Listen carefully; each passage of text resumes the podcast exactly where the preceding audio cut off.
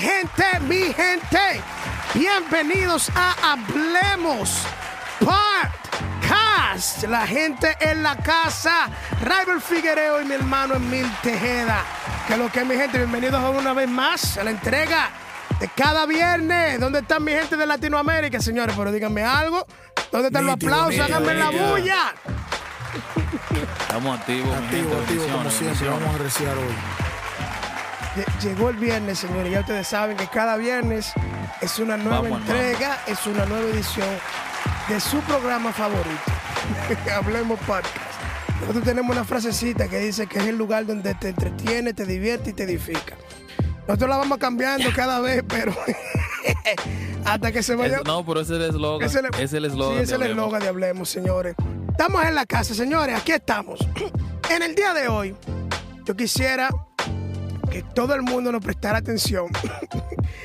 y no sé, alguna gente, de antemano le vamos a pedir excusas, porque quizás algunas personas se van a sentir resentidos, ofendidos, pero nosotros tenemos la responsabilidad de, de ser responsables con lo que nosotros creemos basado en la palabra y basado en nuestras convicciones cristianas.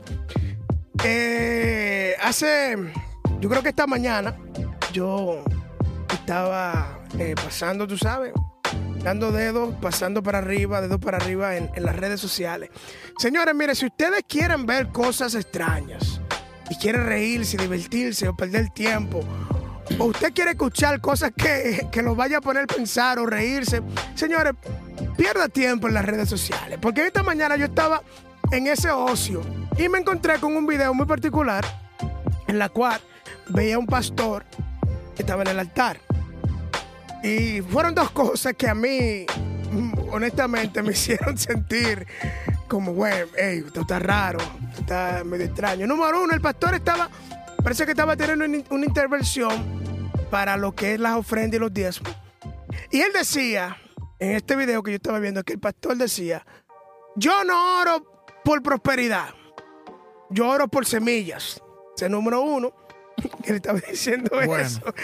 Yo oro, yo oro por semillas. Ay, ay, ay. Y lo segundo era que él lo estaba haciendo en el altar. Y esto fue lo que yo dije, mmm, esto está raro. Eso está raro. que yo veía a todos los adoradores que estaban en el altar con él. Que él dijo lo siguiente, usted tiene que darlo todo hoy. No importa que usted se quede sin nada.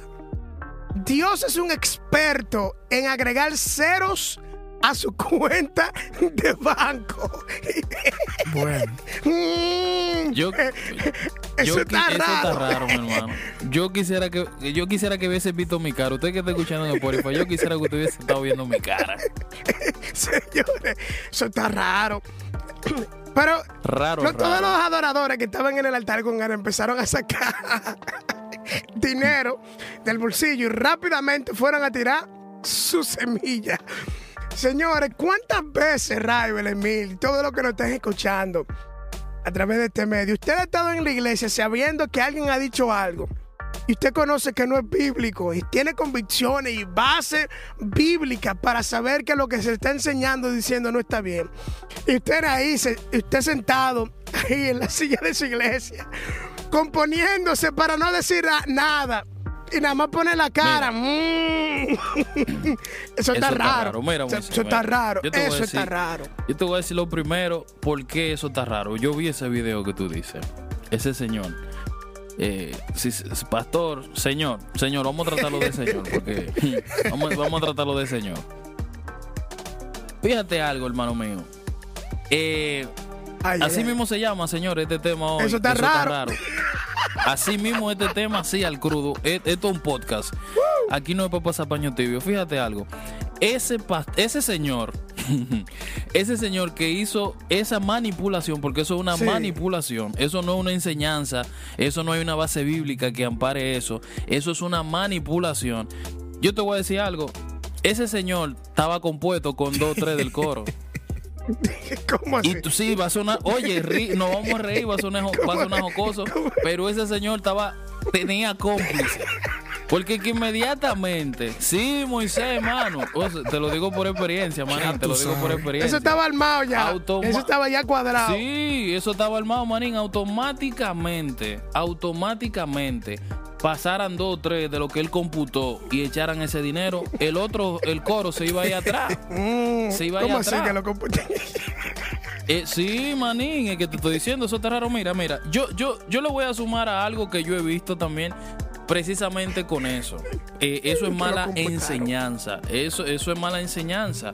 Que siembre, siembra que el Señor te va a multiplicar, siembra que el Señor te va a multiplicar. Eh, ven al altar y trae todo lo que tú tienes. Sé como la viuda que dio todo lo que tenía. Ajá. Y esto, eh, han sacado del contexto lo que verdaderamente re- representa esta palabra. Exacto. Ahora, eh, eh, ahora es como un modismo, eh, hablando en el sentido de lo que es el evangelio de la prosperidad.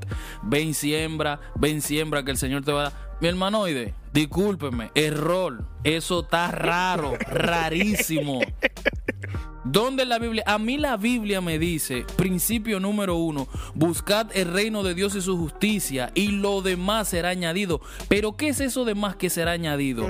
Mi hermano, eso demás que va a ser añadido es lo que sea la voluntad de Dios, no lo que yo quiera, sino lo que Él entienda que yo necesite. Claro. Bueno, Eso es ¿Tú estás entendiendo, manín? Y cuando yo estoy buscando el reino de Dios y su justicia, en lo poco que yo tengo, la Biblia a mí me dice que visite a los presos, a las viudas, a los enfermos. Entonces, manito, es muy bonito que al altar me traigan, es muy bonito que al altar me traigan, que yo siendo el pastor, invita al, al evangelista Raibel y Raibel de una palabra poderosa. Ay. Entonces yo como pastor saco el cantina, la cantina, saco el, el asunto donde echan las ofrendas. Digo, Una "Vengan, ofrenda hermano, pa'l- siembren.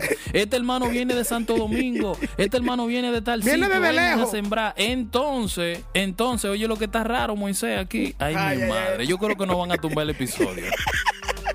ataca, ataca, ataca. ¿Tú sabes qué es lo que está raro? Ataca. Que cuando yo estoy contando la ofrenda, yo digo, "Mm, como que le dieron mucho al hermano. Mm, como que le dieron mucho al hermano. Y entonces cojo una parte, me le en bolsillo y le doy un 30% de lo que le dieron al evangelista. Ay, eso está raro, mi Eso está hermano. raro. Yo tengo miedo. Yo tengo miedo. Entonces, hay, hay- pastores y líderes que cuando recogen la ofrenda para los invitados, si fue si la ofrenda que le dieron al predicador fue más grande de lo que entró a la iglesia, se, se quedan con una parte. ¿Eso es lo que te estoy diciendo? Eso está raro, varón. Yo simplemente te estoy diciendo que eso está raro. ¿Cuáles Mm. cosas raras tú has visto, Rival, que tú te has tenido que contener?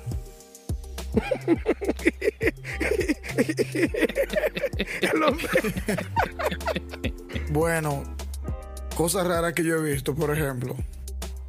Yo he visto, en mi caso, eh, han habido esas malas enseñanzas que uno encuentra muchas veces en la iglesia sobre, no, porque mira, eh, cuando se mete Dios y tú sientes de, de- de- correr romper un banco y, brincar y, tirarte ante los instrumentos y rodar, eh, eh, eso es, eso no se llama, eh, eh, eso no es un gozo cualquiera, eso es un alborozo y eso es algo que... Una locura, le dicen. ¡Qué locura, Dios es mío! una locura que la gente no Dios entiende. mío, qué locura. Y, y- y tú sabes, cuando tú estás rompiendo banco en Dios y cuando tú estás rompiendo instrumento en Dios, no hay nadie que En pueda, Dios. mis En Dios. no hay nadie que pueda, eh, eh, ¿me entiende? Cuestionar esa grandeza que está sucediendo ahí. Porque Dios Entonces- trabaja en misterio. Porque Dios trae. Porque Dios trabaja en misterio. Ay. Dios trabaja en misterio. Entonces, que hay que romper banco, hay que romper instrumentos. Entonces, mira, el Dios, el Dios que nosotros vemos en la Biblia y el comportamiento de la iglesia que uno ve, que el apóstol Pablo nos enseña eh, en el libro de Romanos, en el libro de, de Corintios también, es totalmente diferente al que uno ve ahora.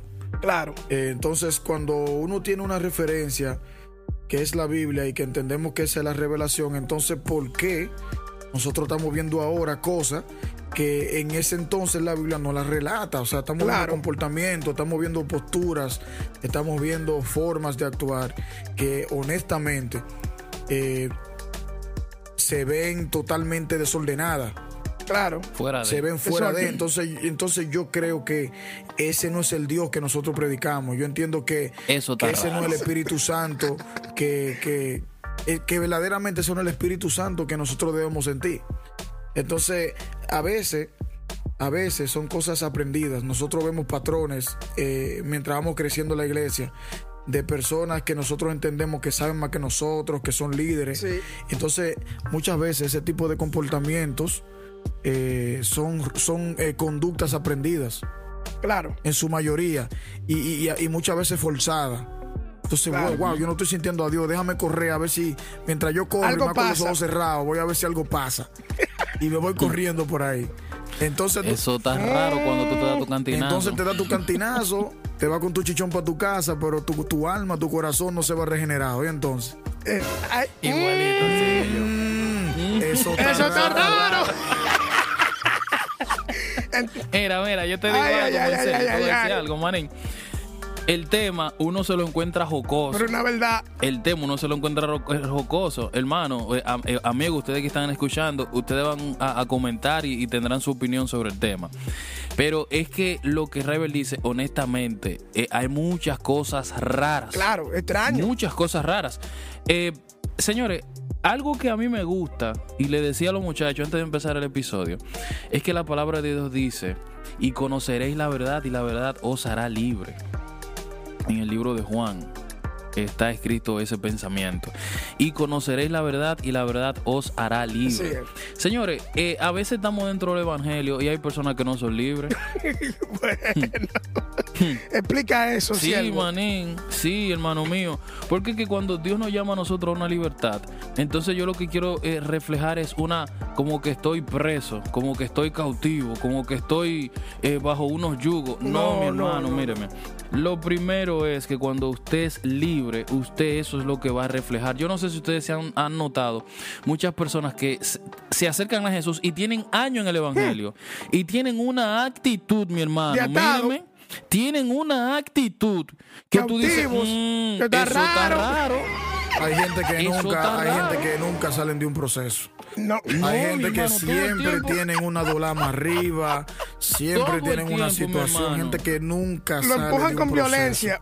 Eh, Hermano, pero es que si yo conocí a Jesús, yo tengo que reflejar el cambio que Dios ha hecho en Wow. mí. Porque, ok, hay muchos que no van a venir por, por quizá por una palabra, porque son ateos, pero por el comportamiento, por lo que yo reflejo. Por eso dicen, hey, ese es diferente, ese tiene algo diferente. ¿Tú estás Claro. entendiendo? Entonces están dentro de la iglesia, tú le dices, hermano, ¿qué dice Juan 3.16? No saben ni siquiera qué dice Juan 3.16. No saben qué dice Salmo 23. No saben qué dice Génesis 1. Entonces son la gente que Dios quiere que más Dios lo bendiga. Dios bendíceme, quiero salir de este proceso, bendíceme. Pero ¿qué, le, tú, qué, qué tú le estás dando a Dios? No pasan un tiempo en oración. No leen la Biblia. No profundizan. Hermano, hombre, eso, eso está rarísimo. No, hay, yo. hay una gente, hay una gente por ahí que siempre viven predicando el evangelio de no te apures.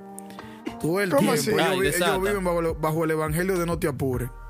Tú ves que ellos se paran a predicar y en vez de hablarte de Cristo, en vez de hablarte de la salvación, de la santificación, te empiezan a hablar, oye, porque el que no tuvo en tu proceso, que no está en tu bendición, el que no estuvo cuando estuvieron la vaca flaca, no puede estar ahora que hay vaca gorda. El evangelio de no, el evangelio de no te apures. El evangelio de la venganza. Está Eso está raro. Eso está raro, manín, oíste. Oye, cosas raras. Yo hice una cuanta lista de otras cosas raras. Hablando de predicadores.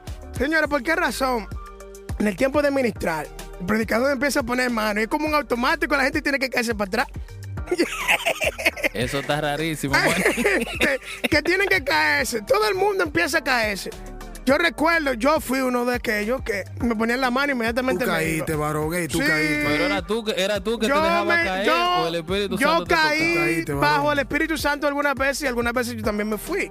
Hay que hacer la, la- hay que hacer la, re- la, la, Ah, la- te- la- te- la te realidad. tiraste, varón, te tiraste. Sí, se tiré. Pero, Pero, mirate, pero mirate para atrás, ¿no? ¿verdad? Tú miraste para atrás por sí, yo, yo me aseguré que no había nada detrás de mí. pero, pero a qué es lo que me refiero, ¿a qué es lo que me refiero? Eso lo han hecho una doctrina, como decía un pastor amigo de nosotros. Eso lo ha hecho una doctrina. Si usted no ora por alguien, esa persona no cae. pues, entonces cree que Dios no está obrando. Entonces tiene que el predicador empujar a la gente y empujarlo. Entonces la gente, ¿qué va a hacer? Se va a rendir porque para que en vez de que le molesten el cuello, le molesten la espalda, mejor se van. Entonces, eh, crean una mala interpretación de lo que es el poder y el toque del Espíritu Santo. Entonces, tú Ahí no, un predicador no puede forzar a la gente que se caiga porque eso no está obligado. Entonces, la gente lo- los hermanos de la iglesia lo ven y creen que si se caen, es poder de Dios, creen que si se caen, la gente está teniendo una experiencia. Yo le puedo decir a usted que mucha de la gente que los predicadores tocan cae, están en el suelo y nada está pasando con ellos. Es una Y Cuando realidad. tú caíste, cuando tú caíste, Moisés, eh, en el espíritu, eh, gloria a Jesús, aleluya. Cuando tú, cuando tú, Ay, oh, ay, cuando, oh. cuando tú caíste, varón, Viene cuando bombazo. tú caíste, o sea, tú y, y- y te levantaste, tú, tú fuiste diferente, Sí. recibiste una palabra del cielo que, que No, no, no, sé. no. Yo no, no, no vi visión. Yo no vine de, de allá de que viendo visión. Pero sí yo sentía que algo no era igual dentro de mí. ¿Me entiendes? Yo sentía que algo no era, no era igual. Había un deseo de, de querer a volver a experimentar lo que pasó. Que- Y te quería eso- volver a caer, te quería volver No, a no, caer. no, no, no, no de querer volverme a caer, sino de lo que sentí. Esa, esa, esa convicción de que Dios es real. Y me hizo entender en- Claro. en, en aquel momento, eh, tengo ya, señores, porque uno, uno no, uno no puede mentir de que no somos de que unos santones que todo el tiempo anda cayendo, pero en aquel momento me hizo entender de que, de que eh, la realidad de Dios es algo que es tangible y para Claro. poder experimentar eso yo tuve que hacer algunos cambios en mi vida. ¿Me entiendes? Entonces, es es ahí donde tú decías ahorita que cómo es posible que una gente puede estar cayendo, se puede estar trayendo bancos, danzando, hablando en lengua y como quiera no hay ningún cambio en la vida de la gente. Entonces, Ay, mm, Ay, eso, eso es lo que está Eso raro. está raro. Eso es lo que está raro. eso está raro. ¿Cómo que tú te caes demasiado? ¿Cómo que lo- entonces los predicadores, los predicadores, y yo en una ocasión vi a alguien, a un predicador, Viene dolor. no, vi, eh, vi de- de- y decirlo, escuché, de que eso era una de las señales del Espíritu Santo, de que la gente cayese. No, error. Ven, En, ven, el evangelio, en el evangelio según la Ven. mente de él. Ven, mírame, mírame, mírame. Porque es que te voy a decir una cosa, manín. Te voy a decir una cosa. Eh, En el Evangelio para según la que- mente de él. Eh, para que entremos un poco en, en, en con- oh, perdón, hago primero un paréntesis para que la gente que nos escucha no vaya a pensar que, que uno es muy drástico. en No, esto. no, no, no, no. Yo creo en el poder de Creemos. Dios. Yo creo en la manifestación del Espíritu Yeah, Santo. claro. Eh, yo creo ciertamente de que hay un Dios que habla a través de personas. Yo, yo creo en todo eso. Estamos hablando de esos que son charlatanes. Esos que han querido coger el evangelio de relajo. Sí. Que ya lo descubrimos, como dice un personaje del país. Te descubrimos. Descubrimos. ¿Me entiendes? Eh, fervientemente yo creo de que Dios habla y, y un día tú puedes caer, un día tú puedes caer, yo no te voy a decir que no, porque yo no limito tampoco como Dios quiera operar en, en la vida de cada quien. Eso no hay duda Yo he de visto eso. gente cayéndose, pongo- cayéndose de que porque el predicador le va a poner la mano y se caen por caerse y lo he visto partiéndose no, la no, cabeza. es lo que te digo, mi hermano. Se mejor no se eh. caiga, mejor párese, eh, mejor re- po- de- ponga un pie para atrás y devuelva, así vaya, no, no siente nada, no, no es mentira. No deje Moisés. que te tumben, es lo que tú estás raro es que diciendo. tú te caigas y te dé un tablazo y te vaya a quedarte un par de puntos en un golpe, una herida que se te abra. ¿Y tú te Por entendiendo? fingir. Eh, Entonces, así es de la forma donde uno puede, a esos predicadores que están raros, uno puede desenmascararlos sin, sin, decir, sin abrir la boca. Eh. Pongo un pie atrás y retrocedo, me voy a sentar porque no estoy sintiendo Claro. nada. Yo ¿Tú recuerdo, yo recuerdo hablando sobre eso, yo recuerdo un culto donde había un jovencito que Moisés y yo lo conocemos y es, eh, cuando en ese momento él era más, más joven y yo recuerdo que el predicador pues le puso la mano para orar por él, o sea, como para que caiga y él no caía y entonces el predicador se fue caminando con él y con la mano puesta, casi todo el altar, así guiándolo. Y él para atrás, y él para atrás, y él para adelante, y él para atrás, y él para adelante, y él para atrás, así guiándolo, guiándolo, guiándolo, guiándolo. Hasta que, Claro, tuvo, que hasta que batalla. tuvo el amigo mío que tirarse, o sea, Que él se tiró literalmente. Eso está rarísimo. Eso está raro. Pero, pero Moisés, Moisés, yo, te- yo me voy. Señores, no es que nos vamos O sea, a coger con o sea, los yo- Yo, tengo una, no te apures, yo tengo una. Espérate. Ah, dale, a ver si es la No, misma. no, porque no. no es que nos vamos a coger con los predicadores. No, yo pero mi hermano, también- es que uno ve cosas Y raras. otra cosa rara que yo he visto, bueno, con predicadores, pues, lamentablemente. Otra, los predicadores que les gustan contar. El poder de Dios ahora. Uno, dos, tres, ahora. Sí. Ay, mi madre. Todo el mundo, todo el mundo habla en lengua ahora, todo el mundo hablando en lengua ahora, ahora, ahora. Uno, dos, tres, ah, todo el mundo hablando en lengua. Mm. O sea, o sea que, Eso o sea, está raro. raro, o sea que eso ¿Cómo? depende de él. Exacto, como que Eso si ellos tienen el control sobre la gente para dictar cuándo el Espíritu de Dios se va a mover y cuándo la gente va a hablar en lengua. Entonces yo no, yo para mí eso está muy extraño porque o sea, Pablo dice en, el- en- en- en- en- en- en- en la primera carta a los Corintios, capítulo 14, hablando en ese asunto, en ese aspecto del asunto de las lenguas. Señora, ¿por cómo un predicador te va a mandar a ti a hablar en lengua ahora inmediatamente? ¿Qué vas a hablar? ¿Por qué? ¿Bajo qué ¿Qué se activa autoridad? ¿Tú me entiendes? ¿Qué se activa, qué se activa a ti? Mira, eh, yo no sé cuál es la razón. Mire, eh, aquí dice, 1 de Corintios capítulo 14, versículo 2, porque el que habla en lengua no habla a los hombres, sino habla a Dios. Entonces, un predicador que te dice a ti, habla en lengua ahora, ajá, ¿para qué? ¿Cuál es la razón? ¿Qué- ¿De qué vale? Y yo sé que mucha gente se van a sentir ahora mismo. ¿De qué vale que usted esté enfrente de la gente y usted no, nadie sepa qué es lo que usted está diciendo? ¿Cuál es la La edificación Biblia dice, para la Moisés, iglesia? la Biblia dice, para ese tipo de gente, la Biblia especifica, si no hay un intérprete, cállese Estése y tranquilo. siéntese. La Biblia lo dice, mi hermano, es no así. yo ni tú ni inventado. ¿Me entiende? tranquilo. Hay lenguas que se hablan es para autoedificación, usted. Pero no quiera brillar, no quiera privar en usted en Capitán América, que en que yo soy el que más... Lo que pasa es que la iglesia ahora mismo está tan cubierta de costumbres, Hmm. tan, tan cubierta, tan llena, tiene una venda grandísima de, de costumbres y modismos que, que han cubierto eh, la verdad, que es la palabra de Dios. Entonces, Claro. cuando tú ves que, cuando tú ves que la mayoría eh, está haciendo una cosa y la mayoría lo hace por mucho tiempo y tú lo ves que se hace, se practica ese tipo de cosas por tanto tiempo, a ti como que se te olvida lo que dice la palabra. O sea, a ti como que es como que te quitan, te quitan la palabra del frente y te ponen un estilo de vida eh, o, o un modismo impuesto por el hombre. Que Claro. las cosas tienen que Claro. ser así. No, las cosas si no tú no son así. En lengua, si tú no hablas lengua, otra cosa. Si tú no hablas lengua y tú no danzas, tú no tienes el Espíritu Tú Santo. estás mal. No, mi no hermano, que yo he conocido Santo. gente. Eso está rarísimo, pero súper raro porque yo conozco gente preocupada, Sí, Raiber. claro. Que- Sí. Gente con la que tú has hablado, que te dicen, no, es que yo todavía no he sentido el Espíritu Santo. Hermano mío, míreme, en el instante, te voy a, te voy a romper la cabeza con esto que te voy a decir ahora mismo.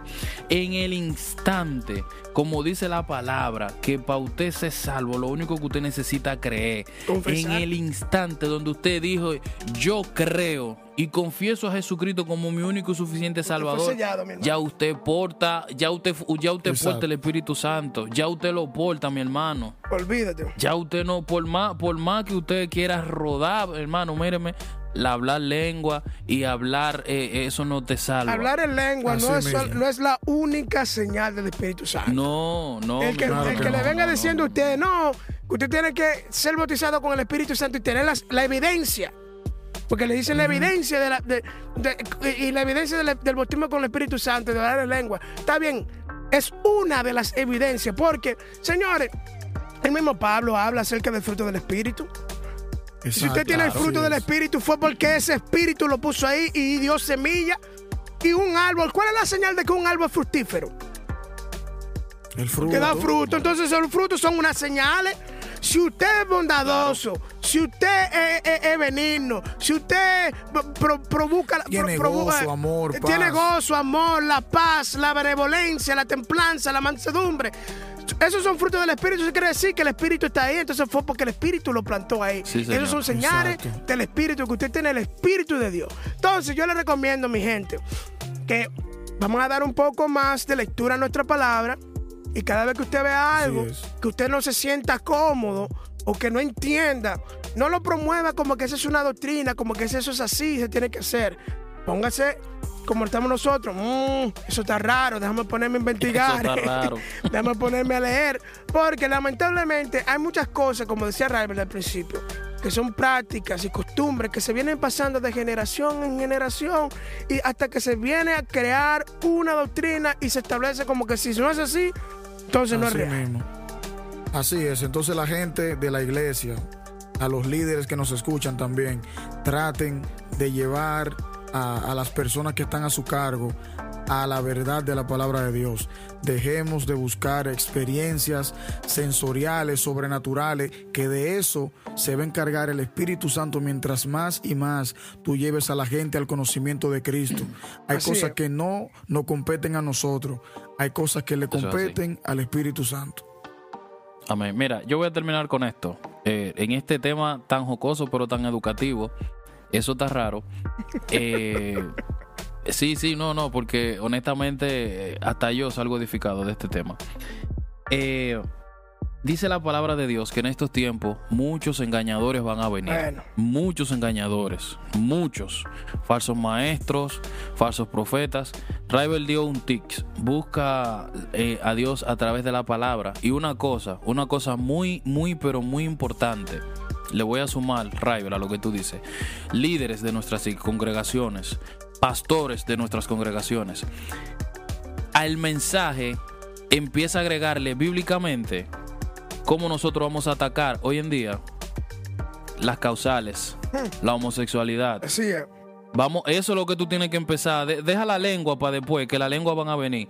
En, educa a tus miembros, educa a tus miembros cómo, cómo atacar o cómo no, o cómo enfrentar el siglo XXI. Porque hermano, mira, yo he visto muchos hermanos que no saben ni siquiera defender su postura delante de una persona homosexual. Eso es así. Hasta aquí lo dejo. Así.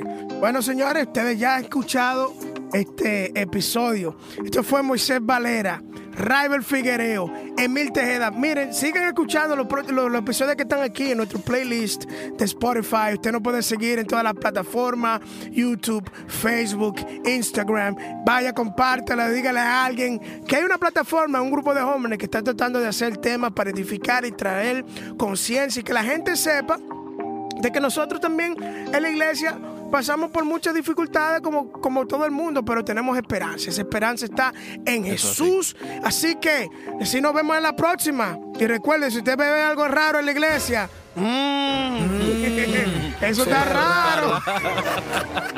Bendiciones, mi gente, Bye, bye. bendiciones.